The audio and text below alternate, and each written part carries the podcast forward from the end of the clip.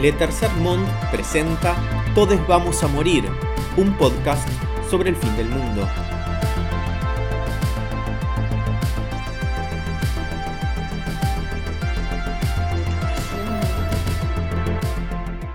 Bienvenidos, bienvenidas, bienvenides a Todes Vamos a Morir, un podcast sobre el fin del mundo presentado por Letter Sermón. Mi nombre es Manuel Mendizábal, me acompañan Santi Abel, Pati Mayonis y Tristán Basile. ¿Cómo les va? Hola. Hola, hola. Hola Manu, ¿todo bien? Bien, estamos eh, en un lugar indeterminado de la ciudad de Tolosa.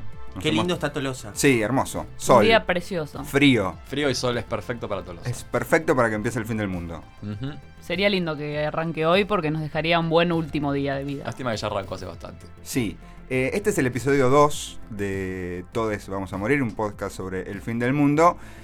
Y hoy, desde que grabamos el primero hasta hoy, pasaron un par de cosas Llovió mucho. que eh, acrecientan la idea de que el mundo se está por terminar dentro de muy poco tiempo, si no es que ya no se terminó. Sí, sentimos que desde que grabamos el primero hasta, hasta hoy, eh, la, la hipótesis de que el mundo se está terminando es cada vez más plausible. Estamos en, en un momento en donde, por ejemplo, se cortó la luz en todo el país y en países vecinos. Que nosotros hablamos en el podcast anterior de que una posibilidad de fin del mundo es que de repente nos quedemos sin electricidad. Sí. Que en el siglo XXI es medio como que se acaba el mundo. Es sinónimo. Es la, eh, el inicio perfecto de un apocalipsis zombie, por ejemplo. De hecho, hubo un En chico en, Adro- en Bursaco o Adrogué, un señor salió y mordió a otro en la calle. desnudo. Desnudo. Y no era Santiago Abel. Nunca estoy desnudo. Pero, Pero- mordió a otros. Está la idea, está y, la y idea. aparte me han mordido más a mí. Bueno, eh, en este capítulo vamos a hablar de capitalismo. Miedo. Porque si algo tiene que ver con el fin del mundo es el capitalismo que se está yendo cada vez más a la concha y todos nosotros ahí adentro del capitalismo. O de, o de la concha. Está rara la metáfora. sí, pero bueno, eh, es, es, eh, vamos a empezar con la frase esta de que es más fácil imaginarse el fin del mundo que el fin del capitalismo. Claro, exacto. Están asociadas. O Sí. sea, uno se imagina el fin del mundo y implica el fin del capitalismo y el fin de todo, de la humanidad, de la civilización, del lenguaje, de la cultura, de todo. Y hay un tema con la angustia que genera pensar el futuro, ¿o no? Antes era el futuro era o debacle, o esperanza, o un mundo distinto, para bien o para mal, pero ahora es angustia. Es como, ¿hay futuro?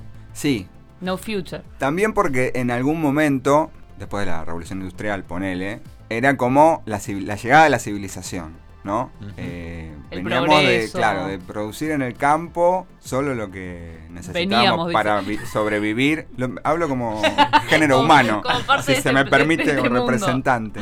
Por supuesto. Eh, y era, bueno, la industria, la máquina de vapor, qué sé yo, producimos un montón de cosas, está recopado. Esto es la civilización, gracias al capitalismo. Dejamos atrás eh, la vida rudimentaria. Siglos y siglos de vida arcaica. Exactamente. Ahora, el capitalismo es la hipótesis más fuerte para, por ejemplo, que este mundo termine con una debacle climática en función de eh, toda el- la contaminación y todo el quilombo que, que- que se genera. No, y además de que el capitalismo no solo eh, trajo avances tecnológicos, ideas de progreso, futuro, desarrollo, sino también de que eh, trajo esperanza, de que siempre se podía mejorar, ¿no? Y no lleva tanto tiempo, porque, ¿qué serán? ¿200 años? Poco tiempo, 150 sí. años. Es poco para la historia de la humanidad. Y ya aparece esta idea, o por lo menos este contexto, ya parece que va a ser el responsable de que este mundo termine de la peor manera. Lejos de lo que se pensaba hace unos 50 años atrás, por ejemplo, los años 60, Sí, 50. Y el asunto es que cuanto menos alternativa parece haber al capitalismo, más el capitalismo rompe todo. Entonces es como que te quedas medio paralizado ahí. ¿Cómo se resuelve este quilombito? Sí, antes igual había una idea de que se iba a terminar el recurso natural, pero eh, no qué iba- cómo iba a influir eso en nosotros, o en nosotres, Ujú. Que también nos atomiza como sujetos. Sí, como que uno cuando, no sé, hace 10 años pensaba, no sé, Maristela es Vampa. Por citar. Por citar, no. Llegó Maristela Vampa. No, como que va a haber, va a haber una crisis climática. Y uno pensaba como, bueno, Bueno, tus nietos. pará. ¿No? Como muy, muy hacia, hacia futuro, a largo plazo. Y ahora es como, yo no sé cómo va a estar todo en 20 años. ¿No? Como que No. pareciera que va a ser nuestra generación la que va a terminar pagando los costos de, de Aparte, los. antes era lluvia ácida, capa de ozono, cosas que vos decías, bueno, ahora es se va a derretir todo el polo y se va a inundar toda la ciudad portuaria del mundo. O sea, más de la mitad. Es como que son cosas más graves las que Sí. pueden llegar a pasar. Y, y lo, y lo vemos con, por ejemplo, de repente no llueve por tres meses y llueve todo lo que no llovió en tres meses en dos días. O sea, como que eso ya está sucediendo y es como mucho más palpable. Sí, después de la hipótesis climática, que la vamos a profundizar en otro episodio, también eh, hay una cuestión de que el capitalismo nos comió la cabeza. A los, Nos volvió tarados. Sí, eh, nos, Tarades. Nos, Nos eh, zombificó. nos zombificó y como que se mete cada vez más en nuestra vida y nosotros estamos cada vez más integrados a una cosa que no sabemos bien qué es, que la disfrutamos un montón, les que podemos, y también la sufrimos un montón porque nos genera deseos irrestrictos de consumir, por ejemplo, y, y- y nos caga la cabeza, o nos caga también, eh, no sé, eh, las redes sociales y todo el desarrollo tecnológico que obviamente viene de la mano del, del capitalismo, nos afecta profundamente a nuestra manera de relacionarnos, nuestra manera de, ser, de pensar, de sentir las cosas. Sí, que esto que estábamos diciendo de que el, la idea de que dentro de 5 o 10 años el- el mundo puede ser un lugar bastante horrible, nos deja algunas secuelas. Por ahí nos deprimimos o tenemos trastornos de ansiedad. No es gratis, digamos, esa idea de incertidumbre o de que el mundo está yendo hacia un lugar peor. Porque aparte cuando decimos capitalismo, no, no, no estamos hablando solamente del capital, el trabajo, la burguesía, el proletariado, sino también de las cosas que están pasando en los últimos años y los últimos meses. Salís a la calle y pasa un pibe con una mochila cuadrada, naranja, fluorescente, Y no es de Caballero del Zodíaco. repartiendo una bananita dolca y, y es venezolano y vive de eso. Eso es también capitalismo y fin del mundo. Y básicamente capitalismo de plataformas y de lo que vamos a hablar también en este episodio. Sí, eh, hablamos con robots, por ejemplo, sin darnos cuenta, en algún momento Sin saberlo. pensamos que hablar con robots era hablar con un Arturito Sí. y en realidad le, celular. le hablamos al teléfono, le hablamos, eh, le chateamos a un servicio al cliente que es un robot, eh, hablamos con Twitter, le hablamos a la nada, porque te tuiteamos y, y A nadie. a nadie. Y a todos al mismo tiempo. Sí, y eso también... Yo eh, sigo varias cuentas que son robots en Twitter. Sí, un La del montón. censo. Sí. Está el bot del pollo viñolo del mundial. El bot de Rodolfo Walsh. El, bo- el bot de Sinceramente. El de sí, Bosch. es muy bueno el bot de sinceramente. El de Jardín de Delicias. El bo- hay un bot muy bueno que es Habitantes de Argentina. Sí, Sí, claro. buenísimo. Tremendo. Es Sí, sí, un bot sí. que agarra el censo y tuitea como si fuese una persona aleatoria de nuestro país. Y tira datos. Entonces dice, por ejemplo, tengo 22 años, vivo en Calamuchita, eh, no terminé la escuela secundaria y tengo un trabajo estable. sí, sí, es ese, es el, excelente. ese es el tweet. Síganlo. Bueno, Bueno. ¿qué es la economía de plataformas? Bueno. O el capitalismo de plataformas. Eh, en realidad, mira, te explico. Dale. Profe Pati. No, el capitalismo de plataformas son estas grandes compañías que, que nosotros usamos a través del celular. Es medio raro porque también el capitalismo del siglo XXI como que logró condensar todo o gran parte de lo que es en Internet. Sí. ¿No? Como que gran parte de lo que el capitalismo del siglo XXI es, está en Internet. Y al mismo tiempo Internet no es nada. O sea, pareciera que no está en ningún lugar. Pero sin embargo, produce trabajo, produce dinero, eh, todos nuestros datos están ahí, produce un montón de información. Entonces es una idea como muy abstracta de lo que, de lo que es el capitalismo hoy en día. Y hay grandes compañías que se dedican eh, a brindar servicios o ciertos productos, como puede ser Uber, Spotify, Google, Amazon. Son grandes compañías que tienen mucha información y que en algunos casos nosotros se la damos voluntariamente, en otras no tanto. Y también, como decía Manu, como nos, nos van marcando también intereses, gustos, cosas que nos dan ganas de consumir, cosas que queremos, Sí. qué música escuchar. Sí. dónde encontrar las películas, qué series ver. O sea, ya, ya no te da la idea de, ah, tengo ganas de ver tal serie en abstracto. Entrás a Netflix y ves lo que ya está ahí. O sea, Elegís no- una de cinco. Elegís una de las que ya te propusieron. Inclusive habiendo muchas ahí adentro es difícil llegar a otras cosas. Es que también no es que hay poco hay que elegir entre las cuatro que hay, tenés que ver sí o sí Chernobyl, que igual todos la Sí. estamos viendo y odiando aparte. Sino que hay tantas cosas que te perdés en un mar de, de la... Podés ver cualquier película que se te ocurra, podés verla ya. Cualquier serie que se te ocurra y hay miles y se producen miles de millones y qué sé yo. Entonces justamente esa, esa capacidad irrestricta es la que después te termina limitando. Es imposible manejar toda esa información, guiarse por ahí y tenés que seguir una corriente que es la que sigue la mayoría para después opinar con otros, porque si no te, te aislás, te vas solo en una dirección hacia, hacia la nada. Sí, In- Internet también cambió un montón en los últimos 20 años, que es nada. Que antes tenías, no sé, mil.com. No hay más sitios web. No hay ¿Dónde más- están los sitios ahora no hay web? más ¿Dónde los sitios web. Ahora es todo Google. Y todas redes sociales. Sí, eh, Facebook, Twitter, Instagram y algunas más. Y eso también tiene que ver con esto, con estas nuevas plataformas que en, en la versión piola es, son empresas que juntan diferentes, dos grandes sectores de la población, por ejemplo, ¿no? Airbnb, vos, gente que tiene una pieza para alquilar y gente que necesita alquilar. Sí. Eh, gente que necesita que le lleven una bananita dolca y gente que tiene tiempo para hacer eso. Como todo eso está tan mediatizado por, por internet y por las aplicaciones, como que los datos se vuelven cada vez más fundamentales porque es la manera que tienen esas empresas de ser cada vez más eficientes. Y también es la manera que tienen de, por ejemplo, que muchos servicios sean gratis, porque en realidad te están cobrando, vos estás pagando con tus datos personales. De alguna manera, entre el que se ofrece a comprar un servicio y el que, el que quiere comprar ese servicio, desaparece como por arte de magia lo que intermedia, que es la empresa, la app o no. Te Sí. das cuenta cuando te, te bloquean, que parece que todo lo que pones ahí es tu información, te pertenece todo lo que pones en redes sociales y un día la red social por alguna razón se le ocurre cancelarte, ahí ya dejas de tener eh, lo que vos pensás que es tus cosas, porque el Facebook es mi Facebook, son mis contactos, es mi información, son mis amigos Ujú. y un día esa empresa se le ocurre y te das cuenta de que no tenías nada, de que todo esto que vos te pensabas que tenías era de, de una empresa que te lo está ahí dando un poco de favor. Sí, aparte que guardás fotos de, no sé, de tu infancia, de tu vida, de tus viajes en Instagram o en Facebook. Guardás tus opiniones políticas en Twitter.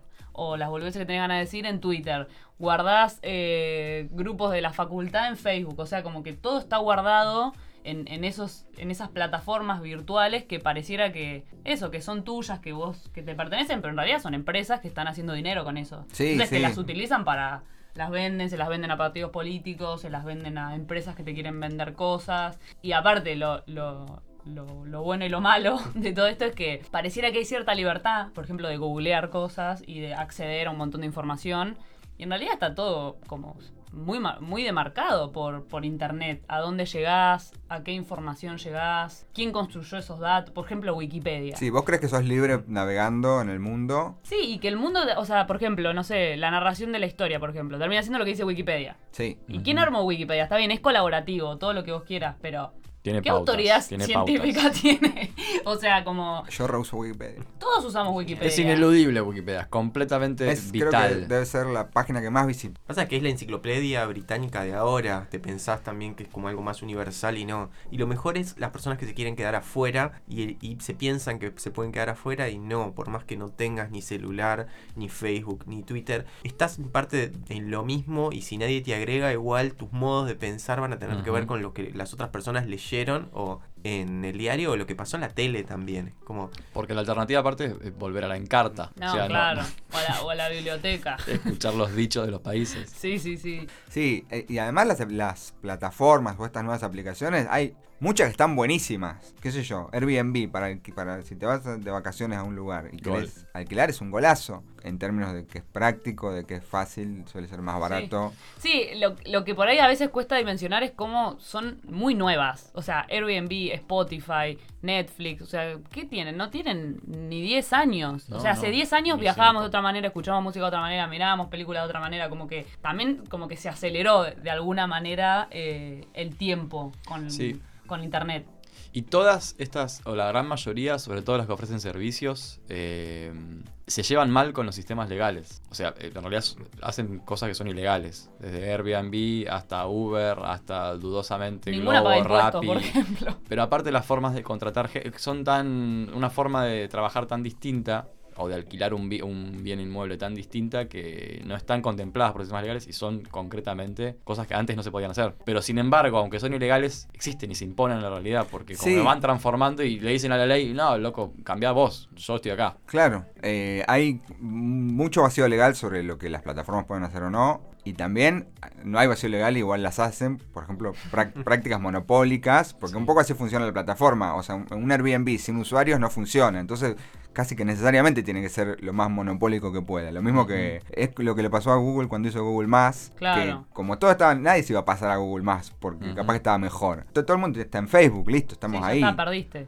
Y obviamente que fugan paraísos fiscales, un montón de prácticas que pareciera que estas empresas que son como re lindas porque ofrecen re lindos servicios, en realidad tienen como cuestiones muy similares a, lo- a los, a los viejos capitalismos. Lo que pasa es que en el origen del capitalismo está eh, el dinero. Y el dinero es la pérdida del objeto. Vos no tenés cosas, vos tenés dinero que tiene como un valor que es virtual. El dinero es virtual, es algo que tiene valor en otras cosas. Y con las aplicaciones y con Spotify empieza a pasar eso. Todo lo que vos tenés en el teléfono es virtual.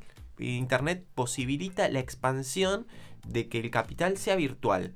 Que todo lo que tenés ahí vale un montón, pero no son cosas. Es un. Es algo. Es un. Pero es un montón de. Es la guita, la guita es así, no es nada, son papeles. Así como todas estas transformaciones nos afectan quizá de una manera un poco abstracta, sí hay cambios en, la- en las formas laborales que nos afectan directamente y que han cambiado rotundamente el paisaje de, de la ciudad, de nuestros trabajos, de la manera en que trabajamos y de la manera en que sentimos el trabajo. Sí, y esa es como también más la idea de fin del mundo. Como que ya ni siquiera trabajamos de la misma manera y pareciera que también se viene como el fin del trabajo, como que estamos cerca del fin del trabajo. No porque eso sea bueno de, ah, joya, ahora vamos a vivir sin trabajar, sino al revés, como, bueno, en un punto, si no tenés plata, te morís. Sí, o sea, seguir trabajando, tenemos que seguir trabajando, a pesar de que hay un montón de debates que hablan de el fin del trabajo, por ejemplo, de que Es un debate difícil ese. es muy difícil. Pero ¿Ustedes estarían de acuerdo con dejar de trabajar renta universal o trabajar tres horas por día renta universal y después dedicar el tiempo a actividades Como pescar. laborales no pescar por la mercantilizadas? mañana y dejarse la crítica de la crítica. Es súper no, yo A mí no me convence. ¿A ustedes? A mí sí, A mí sí. a mí me cierra. Porque no es que vas a dejar de trabajar, es la idea de que es trabajar. actividades no mercantilizadas. Claro, no es la cambio idea de del, dinero. del mercado y del trabajo asalariado. No es que no trabajás. Podrías hacer mil podcasts, por ejemplo. Claro, y son una forma de trabajo. Pero no sé si quiero hacer mil podcasts en mi tiempo libre. Como tampoco cosas que, para. tampoco cosas construís para- edificios, Tristán. No, por eso. Pero traba- voy a un lugar donde si no voy alguien me va a retar. Y eso un poco que no está mal. Que te ordena la vida. Sí, hay como do- dos grandes cosas, me parece, desde los, en los últimos 30, 40 años. Uno es que la precariedad del trabajo es cada vez Nos cacheteó. sí, más tremenda. Sí. Y otra es que efectivamente, como hay una hipótesis de robotización que no es, no es hipótesis, o sea, hay cada vez más trabajos que hacen las máquinas, los robots, no los robots Arturito, sino los algoritmos y los, eh, los robots virtuales. Eso tiene cada vez más presencia también, no es algo del futuro, No, no, no no. es robotina. Y sobre todo en, en- en Japón, China, Hong Kong, Corea, como lugares don- con mucho desarrollo tecnológico. No sé, la otra vez mostraban un robotito que te hacía el desayuno, todo el desayuno. Te hacía huevos, te hacía café y nada, y eso había reemplazado, por ejemplo, a una ¿Cuánto cuesta? a la cocinera de un hotel.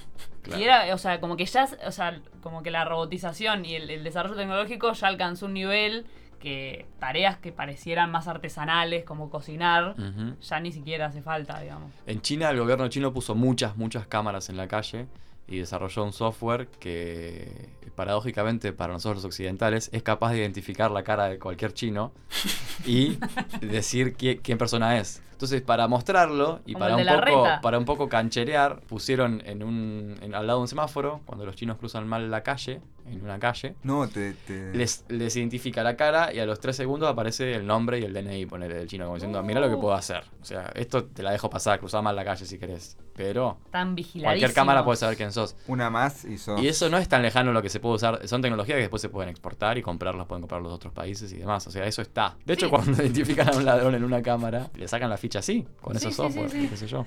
Desde el Tercer Mon queremos proponer una conceptualización novedosa, fresca, Una idea original, idea patentada. original, que la vamos a patentar en CONICET, que es la- eh, el trabajo de las 3G. Hay A 3G. ver. A ¿Cómo es eso? Google, Globo y Grabois. Tremendo.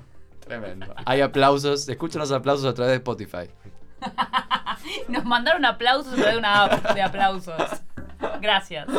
Bueno, Google es todo el trabajo súper calificado, hiper calificado. De ñoños. de ñoños Y ñoñas. y de una elite, Que acumulan información. claro, que tiene la capacidad de eh, Desarrollar software, sobre acceder, claro, a esos lugares. Son los emprendedores que crearon Sí. eh, Las apps. Mercado Desarro- Libre, Amazon. aplicaciones. Y hay un montón de aplicaciones que también se las fueron comiendo las grandes empresas. Que por ahí eran a un pibito o pibita desarrolló una aplicación. Bueno, YouTube, listo, por se la, ejemplo. se la compraron. Manejan toda la publicidad de la internet. Sí. Y tienen como esa visión idílica del nuevo del trabajo en el siglo XXI, que es la oficina de Google. Que Uf. sí, claro, Ping pong. puff, colores, Play 4. Play 4, Drogas. bicicletas, verde, y es como que te venden, bueno, así El trabaja bienestar. Google, este es el trabajo del siglo XXI. Sí, como lejos de la alienación fabril de, de capitalismo fordista, como Ujú. o toyotista, como bueno, libertad para crear, libertad para pensar. Bueno, no, el trabajo creativo, que es quizá el que menos fácil sea de reemplazar, por lo menos por ahora, por las máquinas, ¿no? La capacidad de pensar fuera de la caja, digamos. Una máquina puede, o un robot puede reproducir un patrón y puede pensar dentro de ciertos límites, por lo menos por ahora. Como el robot ese que lo pusieron a estudiar y se volvió nazi. Claro. Puede fallar también. Bueno, no, también piensa dentro de la caja de la humanidad. Se la humanidad produjo el nazismo, ¿por qué yo no? Dijo el Es robot. terrible. Bueno, la segunda G, globo. Globo con B corta. Globo con B corta, que es eh, todo el trabajo precario de estas nuevas aplicaciones. Que aparte aparecieron hace, no sé, un año máximo. Y están en todos lados. Y son muy todo. visibles. Y son muy visibles no solo porque son muy fluorescentes las cajas, sino porque están, son, son muchos y muchas que están por la calle, te los cruzás, están ahí. Y la gente ya lo usa. Se compra cosas a través de Globo. Si pedís a un restaurante que pedías antes, ahora te lo manda un pibe de pedido ya. Es como que ya está, se impuso, aunque no te guste. Sí, de, hecho pasó lo mismo con Uber, solo que bueno, tuvo un, pa- un poco de resistencia. Sí, si no fuera por los tacheros y lo violentos que son, eh, estaríamos todos tomando Uber. Lo que tiene el capitalismo de plataformas es cómo encastra con, por ejemplo, los tacheros siendo malos y, y- y- y sus taxis teniendo olor. Sí, los demoniza completamente. Sí, claro, sí. El- Con el, autito nuevo y súper y qué sé yo. Y además la propaganda de Uber es, te conozco tu nombre y Claro, entonces... hola Manu. Hola, ¿me llevas? Sí, subite adelante porque si no nos pueden a- Nos pueden- ametrallar. ¿Qué tal, Lisandro? Sí, ¿te puedes subir adelante, por favor? Porque Porque ayer mataron a un cliente en Munro. Sí, igual te Deja- tratan, déjame buenas valoraciones, por favor. te Muy tratan bien por la perversidad de la valoración, que le podés poner cualquier cosa Sí. y a él le cortás la posibilidad de trabajar o a ella. Claro, como que esto- estos trabajos de plataforma tienen como, como leitmotiv el buen servicio. Sí. O sea, si lo vas a hacer, hacelo bien porque si no viene otro y lo hace mejor que Cada vos. pequeño acto va a ser evaluado por el cliente y también, por ejemplo, creo que es en Globo, el Glover evalúa al cliente. Entonces Sí. es de dos, es de dos vías. Entonces nadie puede salirse del plato porque te vas a comer una estrella sola y no vas a pedir una manita volca más en tu vida. Y después, boludo, decían que, que Stalin era un vigilante. Y al final, o sea, es el control permanente. planteando- No, pero como que esta idea En la de que- burocratización. Claro, como Sí, que de sí, la sí, burocracia es algo del pasado o algo de los, de los estados, solo de los estados. No necesariamente, porque si todo el tiempo estás sujeto a que otras personas te evalúen y quedas fuera de juego, si te ponen una mala calificación o te bloquean de tu propio trabajo, eso también es control, digamos. Sí, y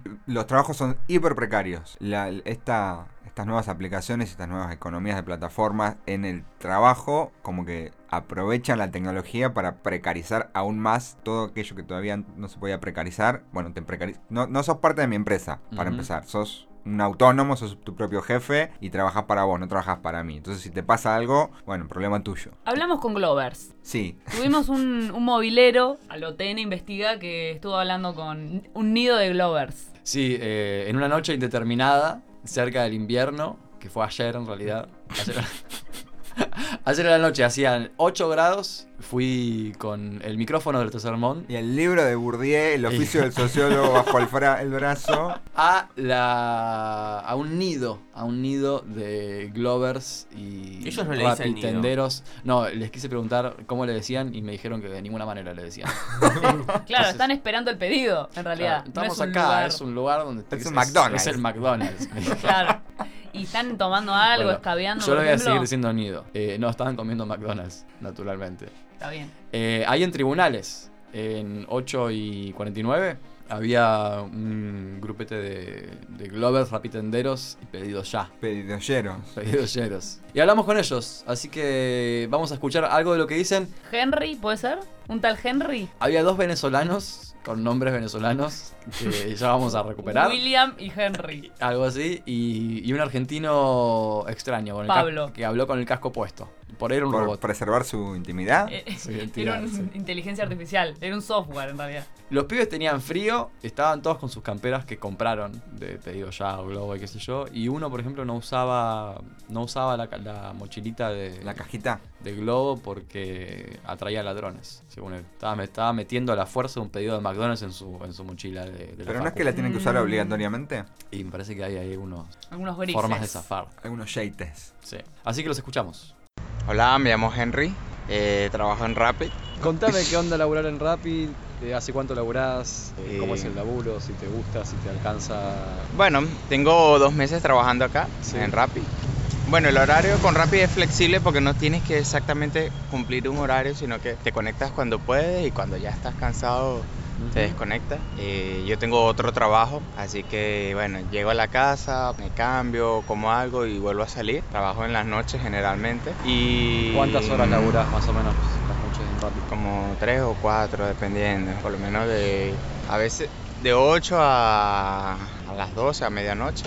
O a veces empiezo un poquito más temprano, a las 7, dependiendo también que tan rápido me desocupe el otro trabajo. El tiempo de, de venida para acá y eso. A veces empiezo a las 7, a veces empiezo a las 8 de la noche. Y bueno, el horario final eh, generalmente es hasta que me canso o este, si me marca un límite que es para depositar, Ajá. a veces eso me frena, entonces ni modo, cuando me aparece el aviso, hasta ahí trabajo, me voy para la casa, el otro día en la mañana voy y deposito y listo. ¿Cómo es lo del límite?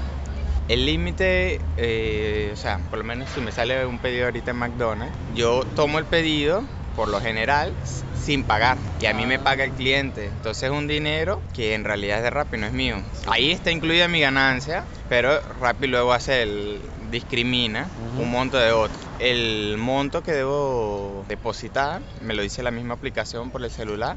Me dice, tienes que depositar tanto. Entonces, bueno, uno va a cualquier tienda de Rappi Pago y deposita. Y bueno, ya después de que deposita, puede seguir trabajando normalmente. Ah, Bueno, ¿siempre con la bici? Sí, en mi caso, sí, siempre con la bicicleta. No, no me he animado todavía a comprar moto. ¿Hay cada vez más motos o no? Sí. ¿O hay Pasa que, lo que pasa es que con las motos, como es con motor, este, las personas se desocupan más rápido de un pedido. Si te desocupan más rápido, hace más pedido. Ah. Es decir, más Y ganancia. no ga- ganas más. ganas más. Claro, gastas un poco más en comprar la moto, La en la gasolina, en la nafta. Claro. Pero bueno, o sea, me- por lo que me han dicho los compañeros que tienen moto, se hace muchísimo. A ver, el- por lo menos el doble. A veces yo voy- llevo 6 y ellos llevan 12. Y así como que wow. A veces hasta más. Épale. Todo fino, ¿cómo estás? Sumate, sumate. Yo, yo laburo en Globo. ¿Qué tal? ¿Cómo te llamas? Tomás, Tomás, González. En Globo. Sí, ¿Hace cuánto? cuatro meses y medio. ¿Y qué onda el laburo? Bien, sus pros y sus contras tiene. En los contras que nos roban mucho, por ejemplo. Ajá, Mm. en la calle.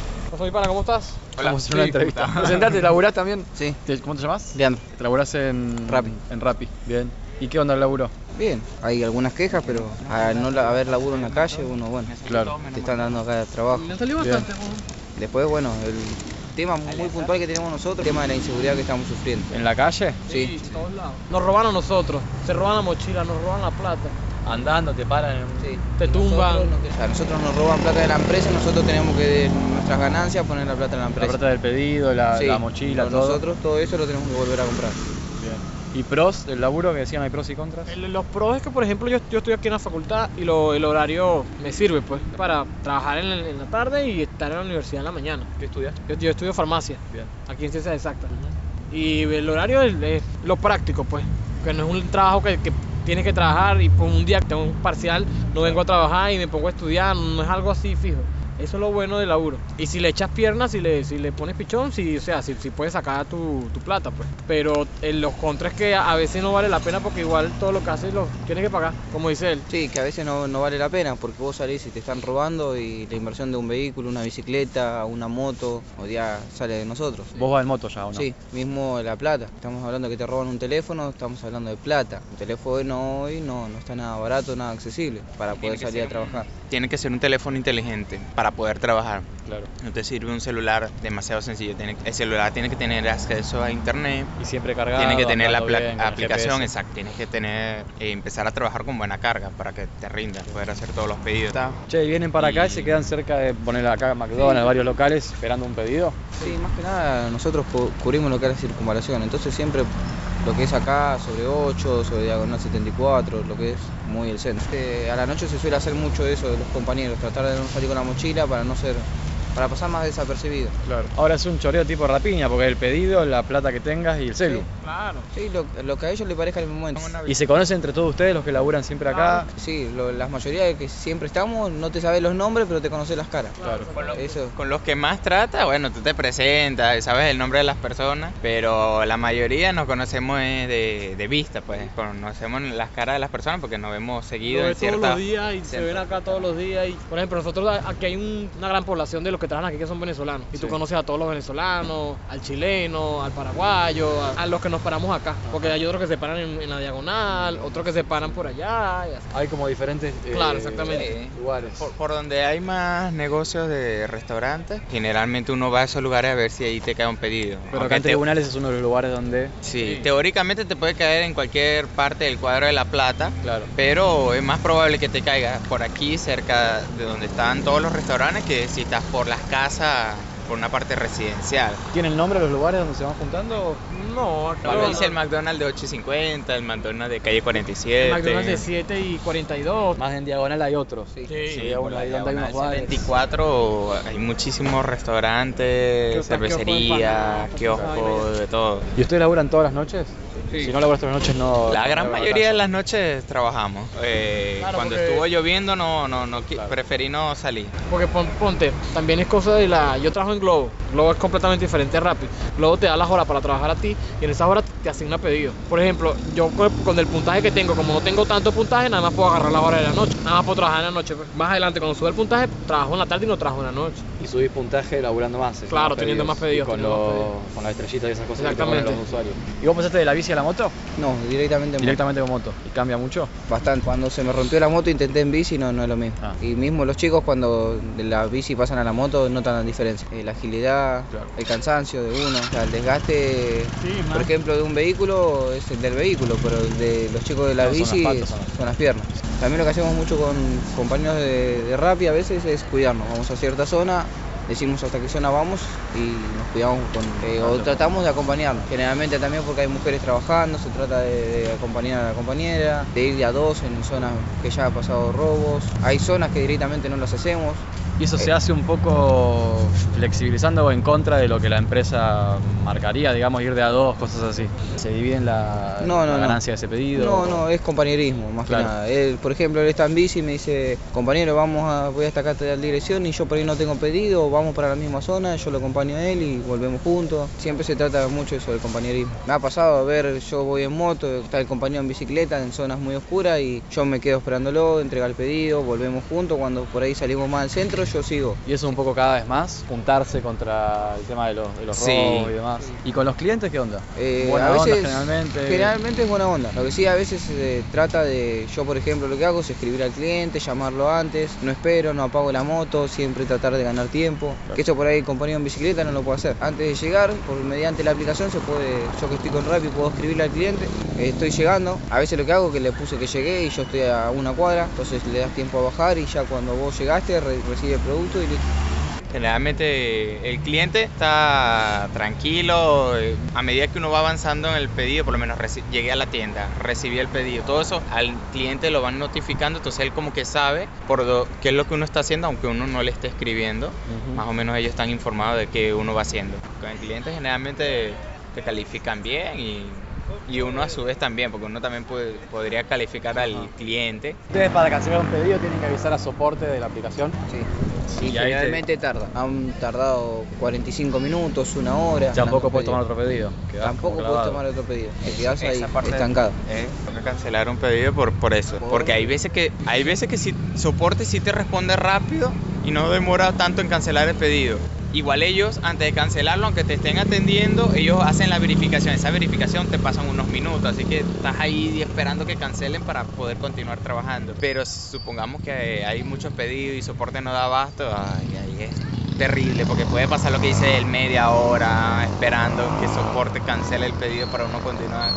Ese caso es bastante malo. Che, bueno, locos, muchas gracias. No, por favor. Bueno, así es como vive y piensa un Glover. Sí, sí, muy, muy exhaustivo tu, tu estudio para sacar esa conclusión.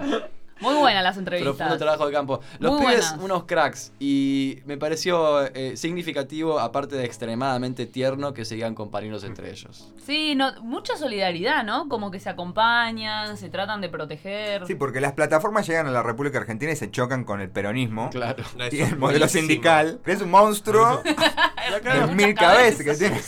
Un monstruo hermoso. Que tiene tres cabezas, cada una de las Gs. Claro, porque algunos ya hicieron huelgas, están sindicalizados. De hecho, yo les No pregunté. sé si ellos particularmente. No, en la entrevista no. parecía que no, parecía que les gustaba ir a laburar. Que está también eso. de- Les pregunté cuando se acompañan, ¿se reparten la plata del pedido? Y me dijo, me miró así raro y me dijo, no, es por compañerismo. Claro, vos le saltaste con una medio. Claro, ¿cómo hacen con la guita para acompañarse? No, tarado, somos compañeros de trabajo. Salí acá. Claro, están como. Porque uno pensaría también de que están súper. Como no tienen necesidad de contactarse, porque es como del cliente al, al repartidor la, la relación. No, no necesariamente tienen que estar juntos los repartidores. Claro. Pero las plataformas proponen algo humano, te ponen la foto, te ponen tu nombre, vos sabes quién es, hay algo ahí de volver, está ahí Sí. la propaganda de Uber, te dice Sí, sí. eso. Vos no sabés el nombre del taxista y sí sabés el nombre de- del Uber. Pero es el contacto humano entre el cliente y el que ofrece el servicio, pero si en todos los que ofrecen el servicio se relacionan entre ellos, ya cambia un poco la dinámica. Por eso los, los nidos tienen esa potencialidad. Sí, aparecía claramente de que hay un problema vinculado a, a la precarización con la inseguridad, ¿no? De que los roban todo el tiempo, que están sumamente desprotegidos. Sí, los roban y además los atropellan, tienen accidentes, o sea, están Sí, en sí, sí. bicicleta a cualquier hora, es como... es Sí, re- su lugar de trabajo es muy hostil. Es la esa, calle. es esa rapiña del fin del mundo. Están ellos en bicis con mochilas en la calle llevando pedidos de, de poca plata y pequeños ladrones en las periferias robando pedidos de poca plata y mochilitas y es como una cosa así. Es anomia fin del mundista. Sí, y al mismo tiempo de que también es parte de ese ecosistema la persona que está en su casa y no quiere salir porque también tiene miedo, entonces llama a un Glover para que le lleve, que al mismo tiempo lo roban, o sea, como Sí. muy fin del mundo, toda Sí, la sí, escena. sí, sí. Y hay pique entre pedidos ya... Total solidaridad. Glovers. Ah, sí. Total solidaridad. Durge me estaría Lo contento. mismo. Entre al menos lo- eh, la muestra de tres que, que estamos trabajando en este estudio, eh, Este estudio de caso. había dos rapitenderos y un Glover y estaban unidos totalmente. Por lo Están poco. muy bien de mobilero. No, no, Muy tremendo. bien, va preguntando. Tremendo. Es como canchero, pero a la de vez campo. le- no lo odias porque si es muy canchero no le querés hablar. No, no, se sentía muy bien los entrevistados. Tenés Gracias, que, Santi. tenés que la, para la próxima, Profundicemos en este rol de movilidad. anotate como, como repartidor. Para Hace un par de viajes. Para el episodio Hace de un par de fas- para el episodio de fascismo te vamos a mandar a, a Brasil. A la Universidad de Río de Sí, Janeiro. sí, sí. Bueno, nos queda una G, que es la G de Juan Grabois, no la de Juan, sino la de Grabois, Juan Grabois. que nos habla un poco de este eh, sujeto emergente que es la economía popular, que es un montón de gente que no tiene trabajo o que tiene trabajos muy precarios, pero que la diferencia quizá con otras épocas es que no hay un horizonte de posibilidad en donde, en- al menos en el medio plazo, en el mediano plazo o en el corto plazo lo puedan recuperar. O sea, Claro. gente que no tiene ni tendrá trabajo entendido como el trabajo estable, en Que blanco. no entra, no hay lugar. Claro. Sí, que ya estamos, estamos en el 2019 y estas son como transformaciones de en el mundo, en Argentina, que ya tienen nuestra edad o un poco más, no lo quería decir, eh, 30 o 40 años y, y que nada, ya van cuántas generaciones de por ahí padres o abuelos que se dedicaron a hacer changas, digamos, y que sobreviven a partir de, de esos trabajos eh, temporarios, precarizados y que... También hay que decirlo, las plataformas no, no llegan a, a todos. No es No, que claro. todo- de repente vivimos en una sociedad donde todo está regulado por plataformas. No, no. Eso sería No, medio no Black llegan al cartonero, no llegan al- Claro, hay un montón de otros trabajadores y trabajadoras que, que están precarizados, que tienen que fabricarse su propio laburo para poder sobrevivir, que va desde el senegalés que vende en la calle hasta el cartonero, o una persona que de repente arma una cooperativa para vender comida, etcétera, que tiene que eso, que fabricarse un, un oficio de alguna manera para poder sobrevivir y Grabois es un poco expresión ojo, Expresión política. expresión de- política de esa gente que, Sí, sí. según los datos que hay en Argentina, serían casi el 30% de la población económicamente activa. Sí, Y aparte es, es como la es más parecido el rapitendero al cartonero y al senegalés que el rapitendero al oficinista de 40 años en la misma empresa, digamos, Claro. que empieza que- como cadete y termina como, como gerente, que no existe más, si es que alguna vez existió. Si en algún momento al capitalismo le convenía que haya pleno empleo o, o algo cercano a eso, o que mucha gente pudiera trabajar en fábricas durante toda su vida, está claro que en esta época no Se le conviene y tampoco hace nada para Ujú. solucionar o para enmendar a toda esa gente que se queda por fuera, que es como que no, no, hay, no hay solución, ¿no? no hay una solución, o al menos con las viejas eh, recetas. No es que se puede crear más trabajo porque realmente no, no lo hay. No, y además de que eh, ahí sí es como una imagen fuerte del fin del mundo, que es en el, en el mundo, en el planeta Tierra del siglo XIX, sobra gente. Claro. O sea, cosa que no había pasado en otros momentos de la historia de la humanidad, porque primero la gente era muy poca y además porque el trabajo no había llegado a este límite que está llegando hoy en día. Hoy en día se puede decir que sobra gente, es decir, con mucha menos gente trabajando, produciendo muchas menos cosas y vendiéndolas a precios absurdos, el capitalismo ya tiene sus niveles de ganancia y todo el resto sobra. Sí. Que se la rebusque que haga lo que sea. La crisis Thanos. del trabajo es como la clave también, me parece, para ver lo que estamos viviendo ahora con los planes sociales y la gente que, traba- que tenía el trabajo como lo mejor que le podía pasar en la vida y le daba mucha menos guita con gente con trabajos de mierda. Y ese, esas personas tenían gran odio. Y ese odio nos lleva también a, a los gobiernos que tenemos ahora, que están basados en el odio. Y ese odio tiene que ver con el odio a, a cierto tipo de trabajo. Y ahí es mejor, o sería mucho mejor, pensar otro tipo de vida sin trabajo. Claro. Lo que pasa es que a nosotros, por lo menos a Tristán y a mí, nos cuesta pensar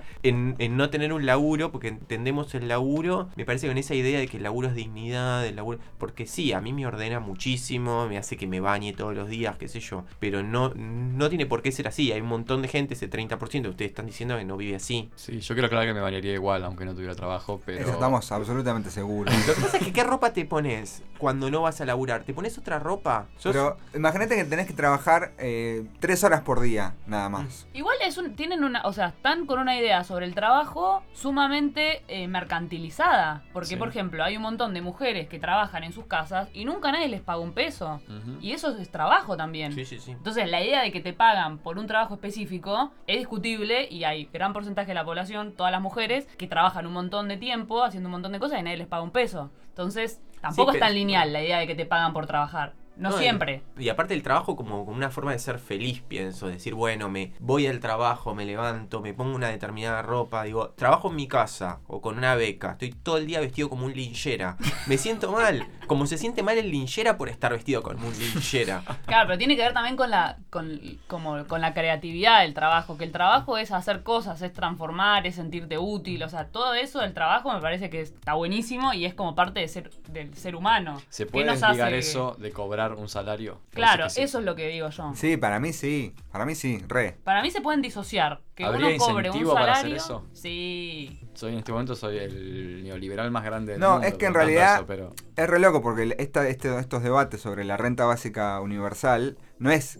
gente del Partido Comunista o gente de la socialdemocracia escandinava diciéndolo, que igual lo dicen, ¿no? pero no solamente ellos, sino que un montón de gente de, de derecha que también lo piensa, porque evidentemente está viendo que como un, un panorama de fin del mundo también, eh, de, de que bueno, que hay un montón de gente que queda afuera y en algún punto tampoco les conviene que, que sea tan así a, Sí. a- a la gente Sí, sí. de derecha o a los capitalistas. Sí, aparte que pensar en que eso, hay un montón de gente que hoy en día sobra o que está caída del sistema, entre comillas, no plantea un escenario de, bueno, armonía, se van a ir muriendo. No, eso va a ser un caos tremendo, violencia, redistribución violenta de la, de la ganancia, o sea, como que también puede generar otros problemas asociados a que hay un montón de gente al pedo que no tiene cómo sobrevivir. Y, desde ahí, volviendo a la última G, es, eh, está la pregunta Grabois, que podría ser un programa de tele, ¿no? Eh, A lo Grabois. La pregunta Grabois. ¿Cómo se organiza a esa masa de gente y qué potencialidad política tiene? Y ahí es como, también, es como que está el futuro, si es que está. si es Yo que lo voy a votar a Grabois como Santi. Entonces, ¿en qué boleta está? Podemos aclarar que Santi volvió de otro país eh, hace Me poco da tiempo vergüenza y no, no saber, sabía Porque me habían censurado, me habían dicho como que no podía decir que no sabía. Y realmente no, No- tenía la menor idea quién era Grabois. ¿Y, y cuando googleaste qué encontraste? Eh, la biografía de él, la foto. Él vive como un linchera. Tiene cara de Mesías. Y no se baña. No, no se Aunque baña. tiene Se trabajo. parece al hermano Mauro. Zeta. ¿Cómo se llama el filósofo? Ah, es verdad, tienen un aire. tiene un aire. Es cierto. Son despojados. Yo, para mí tiene, es una, un, un despojo por la vía del Por la vía cristiana. parecerse a Jesús. que es bastante polémico. Yo tengo un- un un eslogan para mi campaña política internacional. A ver. Renta básica más robotización extrema Pero, de todo. Pero, mirá, o sea, para mí el jefe problema de campaña, ¿Y Pali. la plata de dónde la saca? De los robots. es... Claro, los robots producen ganancia, los robots producen trabajo que antes hacían los humanos. Eso se puede extremar al máximo. Sí. O sea, de que se use robot para todo. Y eso obviamente le quita trabajo a la gente. Pero si la gente tiene dinero para sobrevivir, no hay problema. El tema es que implica cierta redistribución de la riqueza, porque quiénes son los dueños de los robots y los pones a trabajar en qué. Pero digo, el capitalismo llegó a un nivel de desarrollo tecnológico capaz de reemplazar en muchos niveles el trabajo humano por robots. Pues- Aprovechemos eso para vivir de otras maneras. Una sociedad austera con una renta ahí media y mega robots haciendo todo lo Y importante. tecnología 100%. Si es posible, compro. Bueno, Sí, es re posible. Acá te dejo- acá te dejo la boleta. Lo hacemos en 5 minutos. esa O es sea, mi propuesta. El único problema es Son expropiar grandes- Apple, claro, expropiar Google, expropiar Pero mantenerlo- Amazon. mantenerlos con ese Pero nivel de mantener los drones de. Amazon, robarle los, los drones. Pero mantenerlos con ese nivel de productividad también, eso es lo difícil. Pero sería más como que sigan produciendo, pero que tengan menos ganancia y que eso sirva para que la sociedad sobreviva. porque- Consuma. Claro, porque si no. No funciona así, si no tenés gente para consumir tampoco. Bueno, cuando pase voy a ser feliz. Bueno, pero hay que, lo, hay que lograr que pase. Tenés que empezar por tu casa, Tristan. Tenés que aportar tu granito de arena. Yo ya tengo, yo ya tengo mi robot que me limpia, el, me limpia el piso. Tenemos fijas, volvieron las fijas. Ah, bueno. Volvieron de Brasil ah, las bueno. fijas. Sí, un saludo a toda la gente que nos escuchaba en, en la radio. Tenemos las fijas de qué? De las 3G, De las 3G. la primera fija es la felicidad. La felicidad en relación al trabajo me parece que nació con McDonald's. El empleado del mes tenía que estar sonriente y feliz. Pero bueno, ahí por lo Y menos. Esponja. por lo menos había un premio para el que tenía la mejor sonrisa, eh, recibía un plus, aunque sea de, quizás de dinero. ¿Qué le daban a empleado del mes? Un Big Mac, no sé. Presentismo, algo así. Sí, algo sí, le sí, hay unos globos. Pero ahora no, ahora la fel- tiene, no tiene que ser solo una sonrisa, tiene que ser felicidad genu- genuina y si no sos feliz, no te puntúan mal y te quedas afuera del trabajo, Uber te pone una estrella y te quedas sin, sin poder laburar, tenés que ser feliz o ser feliz. Sí, aparte que eh, ser feliz es como, obviamente, una impostación, porque no es que estás siendo feliz, tenés que ser amable hasta Claro. el extremo, y es como, no te quejes de nada, no, no protestes, todo, todo, todo está bien, digamos, Tenés sonreí. que entregar tu pedido con una gran sonrisa. Sí, porque es la idea del servicio, ¿no? Tenés que, tenés que ser super host en Airbnb. Que, o sea, tenés que darle chocolatitos al, al, Claro, detalles. al que llega a hospedarse en tu casa Claro. y recibirlo con una birra y, y ser un copado. Porque si no, perdés puntos y nadie más te va a alquilar. Te ponen tres estrellas. Sí, yo o tener soy, yo una soy muy mala para este tipo de, de- de- Uf. de paradigmas. No, también Yo soy muy ortiga. hay un tipo de simpatía medio hortiva, pienso en los youtubers y todo eso que generan un capital con eso, pero tienen una personalidad muy especial, no, no es con todo el mundo, con el trabajador común del, o del Uber o de un hotel. Tiene que ver con personalidades muy especiales que generan renta de Instagram. Mm. Bueno, pero los, Los Instagrames, influencers. los influencers son buena onda. Todo ver, el tiempo de fiesta. No puedes ser un, un influencer en el cuarto, en tu casa nada más. Tenés que salir de fiesta, tenés que interactuar. De Te lo resumo es un poco así, es un poco mala onda, pero es uno. Bueno, Pero no es- Es un influencer particular. Es- cómico. No, es Claro. rubio, es rubio, ojos claros. No, pero es un personaje que es gracioso. No, pero cuando sos la gente de actor, los actores, las actrices, el que llega a la publicidad y lo contratan es el rubio. No, sí, obvio, sí, obvio. sí, pero sí, hablando de si está triste o, o tiene cara de culo, en realidad el loco se hace el fuscado. El, Es un el- personaje. y- claro, pero es porque es Y, gracioso. y es sí. uno. Pero la felicidad del influencer, que es la felicidad cuando está prendida la cámara, es la misma que la felicidad del rapitendero, que es cuando está enfrente tuyo entregando el pedido, pero después tiene calor porque hace frío, que está en bici. La misma felicidad trucha del, del Airbnb que te recibe con un chocolate, pero se quiere ir a, con- a tomar una birra con sus amigos y que te- y no lo moleste. Es Sí. como una felicidad por un momentito donde todos hacemos lo que, estamos, lo que estamos felices, pero después tenemos una vida de mierda. Sí, una felicidad como eso, muy asociada al, al consumo y a ese, ese servicio que estás brindando también es, lo estás pagando, no es que esa persona te está recibiendo así porque tiene ganas de recibirte así, digamos, porque le vas a Como- pagar. Est- estemos contentos y pegamos buena onda, si no, simplemente dame el pedido y andate, no pasa nada. No, no, no te exijo que, que me trates tan bien, amigo venezolano. La segunda fija es, eh, se deriva directamente de la primera porque tiene que ver con la felicidad, pero tiene que ver con la felicidad de cierto sector migrante particular que son los venezolanos que han llegado para quedarse. Sí, y sí, que ya son están, son parte nuestra. eh, los Glovers, los rapitenderos y los pedidoyeros que, que nos... Y, y los... No, Uber no manejan, ¿no? Sí, sí, ¿Sí? sí, Y también están en atención al cliente en general, en negocios, atención al público. Sí, y son muy serviciales y también hay como toda una cuestión con eh, la, la idea que nosotros tenemos de Venezuela y como de si vamos a hacer Venezuela o no, y la gente que lo trata bien porque... Son nuestro futuro. Vamos a Somos Venezuela, nosotros ¿no? en 10 años. No, pero como que la gente que los trata bien porque... Porque, están, porque son o- migrantes. Porque son migrantes, pero son migrantes buenos. Sí, claro, obvio, obvio. son bolivianos. Se fueron, claro. Es una mezcla entre claro, un refugiado de guerra que te tengo pena y alguien que es tan amable que lo trato bien. Entonces es una... No, y además- Donde uno siempre es el patrón aparte, ¿no? El que lo hospeda con el país abierto Obvio. y el que como lo, como lo trata bien, sí lo va a hospedar con el país eh, de brazos abiertos. no es, no es menor de que son venezolanos de clase media los Sí, que están claro. viniendo a tomar estos trabajos acá. No. Son muchísimos. El sueño del patrón, tener a alguien que te limpie, que tenga un título universitario y no hable como una persona.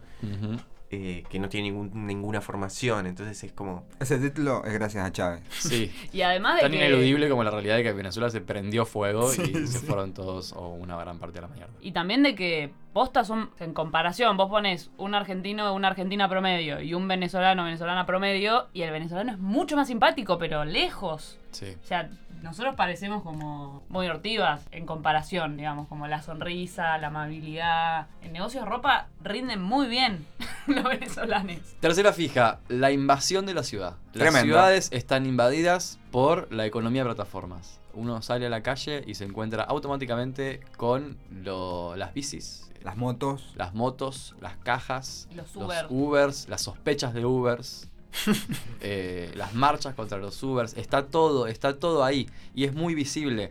Y pasó, sobre todo, demasiado rápido. En menos de un año eh, eh, inv- invadieron y están presentes. Incluso yo, antes de entender bien, por ejemplo, me pasó que era Globo, ya los veía por todos lados y después Sí. pregunté, che, ¿qué son esas, esos pibes? Y esas pibas en las bicis andando con las mochilitas amarillas. Sí, lo que no se ve de la ciudad, de lo que se transformó, es Google Maps, que si bien no lo vemos, está todo el tiempo en cómo nos manejamos, eh, qué, qué camino elegimos y Sí. también a qué lugares, en qué lugares elegimos consumir.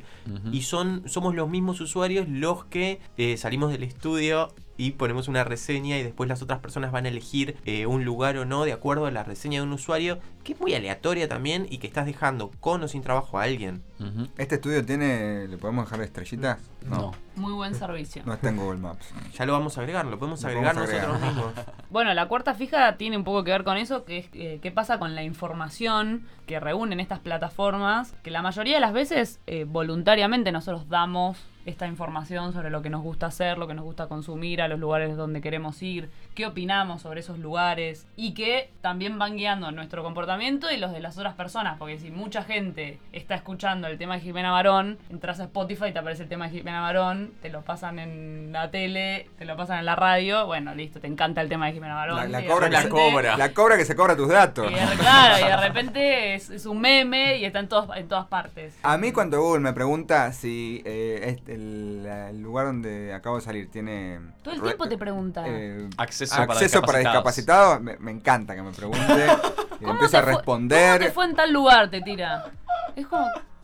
Puede ser que estés en Yo tengo desactivada la ubicación. Igual sabe dónde No, estoy. no, imposible. Sabe. Sí, sí, sí, es una magia. va. Eh, ¿Está ¿quién- mal que me guste responderle preguntas? No, a es Google? espectacular. Yo vez porque- respondí y me cansé muy rápido, pero No, a está mí me bien igual. encanta. A mí porque me es molesta un toque que me pregunte todo el tiempo. Le importa, le importa cómo estás, cómo te sentís. No, me parece súper bien. Una atención. ¿El celular nos escucha? Esa es la gran pregunta. La Para mí pregunta sí. Grabois del siglo XXI. Para mí me reescucha, porque Para- hay cosas que yo nunca las puse y las digo todo el tiempo y sabe. Para mí que las pusiste y no te acordás. Para mí no nos escucha, pero es que es un que el mito ese sea plausible, habla de, de cómo todo lo que decimos, hacemos y ponemos en el celu, en la compu y qué sé yo, está interconectado por Google y qué sé yo, y que después se manifiesta en una publicidad de Mercado Libre, en un montón de cosas. Lo no hace falta escucharnos para que le demos la información que, damos cuando hablamos. Además de que es instantáneo. Vos googleás, no sé, Bicicletas. bicicleta, no pasaron 5 segundos, entraste a Instagram, segunda historia que mirás, Una bici. Olmo. Sí. Como, respira un poco.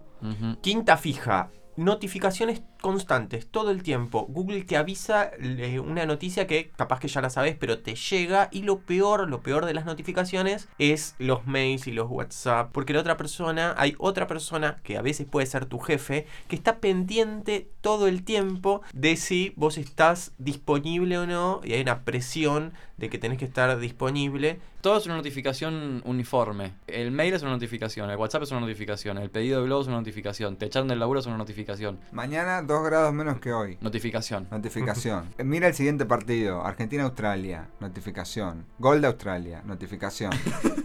Además de que la notificación genera mucha ansiedad. ¡Uh! Sí. Porque todo el tiempo querés ver qué tenés. ¿No les pasa que.? Teresa y notificaciones sin leer, me pegué un tiro en la cabeza. No, No. y chequeas todas las- todo el tiempo las aplicaciones para ver si tenés notificaciones. Las chequeaste todas, volvés a entrar. Eh, arranca de cero de nuevo. Odio que me queden las notificaciones. La gente que le quedan las notificaciones, que le abrís el celular y es una, una notificación tras otra, que no las limpió, que tiene No, notificaciones. sí, sí. Pasa Me- con los adultos. Yo agarro el celular de, mis Me padres agarra- y les limpio las notificaciones. Me agarra angustia a mí.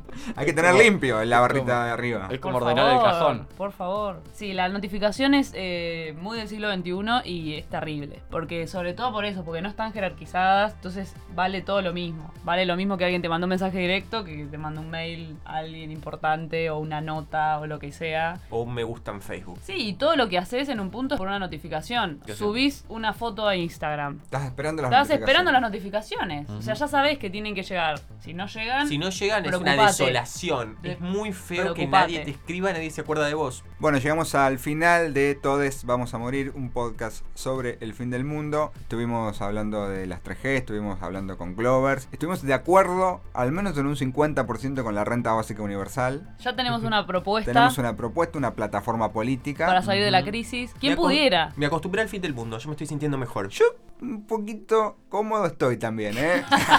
Qué raro. Me falta taparme un poquitito más y me parece que, que llegamos. Bueno, no se pierdan el próximo episodio que estaremos grabando dentro de muy poco, que tiene que ver con la política en el fin del mundo. Ay, ay, porque ay. es bravísimo. Porque están muy relacionadas. Porque si todo se fue a la mierda en el mundo del trabajo y en el capitalismo, Sí. también en la política. Prepárense, eh, veganismo, cuestión migratoria, fake news, feminismo y terraplanismo, Sí. entre otras Uh, cosas. Eh, Trump es el fin del mundo. Pero claro. Ya lanzó su campaña para el, para el 2020. Y el presidente de Costa Rica que maneja el gabinete a través de Twitter, Todo Creo que es de El Salvador. es lo mismo. Fin del mundo.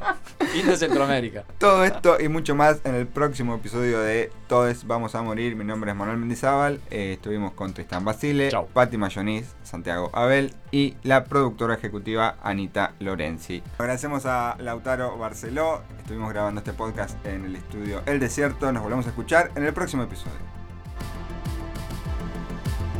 Esto fue Todes Vamos a Morir, un podcast sobre el fin del mundo presentado por Letter Sermont.